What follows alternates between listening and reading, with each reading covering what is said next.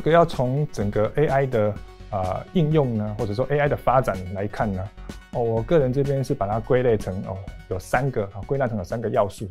那第一个是人才，那第二个是资料啊，第三个是运算力。那所谓人才，就是说在整个 AI 的应用或者是说一些模型的建立呢，通常就是由人才啊去发展出来的。然后呢，接下来你就有一些呃资料嘛，资料就是可能是人的行为或者是啊人脸辨识这些生物特征这些。那你这些资料呢，把它放到那个所谓的模型里面去训练它，那你才会产生呃足够的辨识能力的，或者是说发展一些新的用途。那再来一个是说，那你有了资料跟那些人所提出来的模型之后呢，你要总要运算嘛，总不能用用用用用笔纸笔这样算。那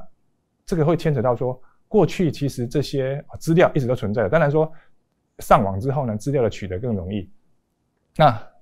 那个模型呢，更是呃二三十年前就已经有了。那为什么到了近年来，它的这个整个的发展哦，AI 的应用或者发展会如此的蓬勃？呢主要就是因为半导体制程的进步，就那个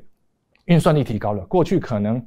要算好，要整个运算的要到结果，可能是好几个月甚至一年的时间。那现在可能搞不好一个礼拜甚至几天就做出来了。那是因为运算力的关系。大家可以看自己的智慧型手机的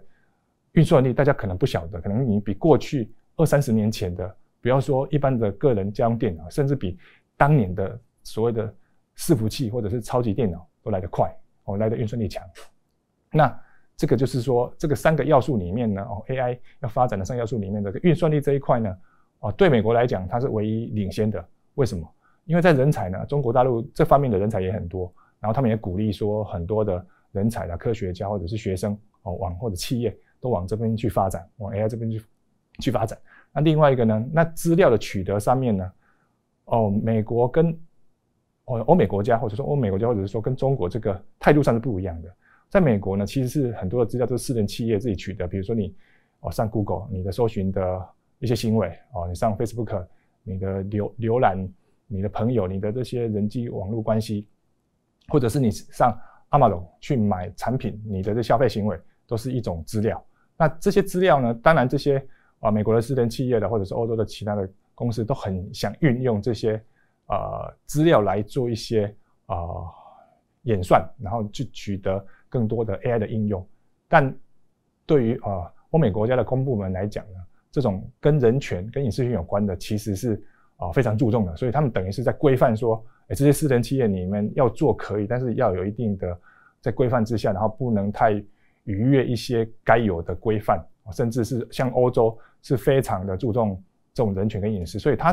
等于是在跟私人企业对抗，就是说很多资料的运用是被限制的很紧的。但在中国大陆来讲，它是一个呃反过来的，就是它私人企业自己取得的资料爱怎么用，其实如果是做 AI 的方面的运用，其实都是可以的。甚至有一些公部门取得的资料呢，他也愿意啊支援啊这些私人企业去做，比如说。有一些他们的监控系统，公部的监控系统得到的影像辨识，其实他们是很很乐意去提供给一些跟啊政府合作的企业去做一些啊人脸辨识、影像辨识上面的一些 AI 的训练跟应用，所以这会造成说在资料跟人才这方面呢，欧美的国家啊，比如说以美国来讲，它其实是啊不要说领先的，根本就是落后于中国。但是唯一可以赢的就是我讲的运算力。那运算力其实体现在就是我们刚刚讲的半导体，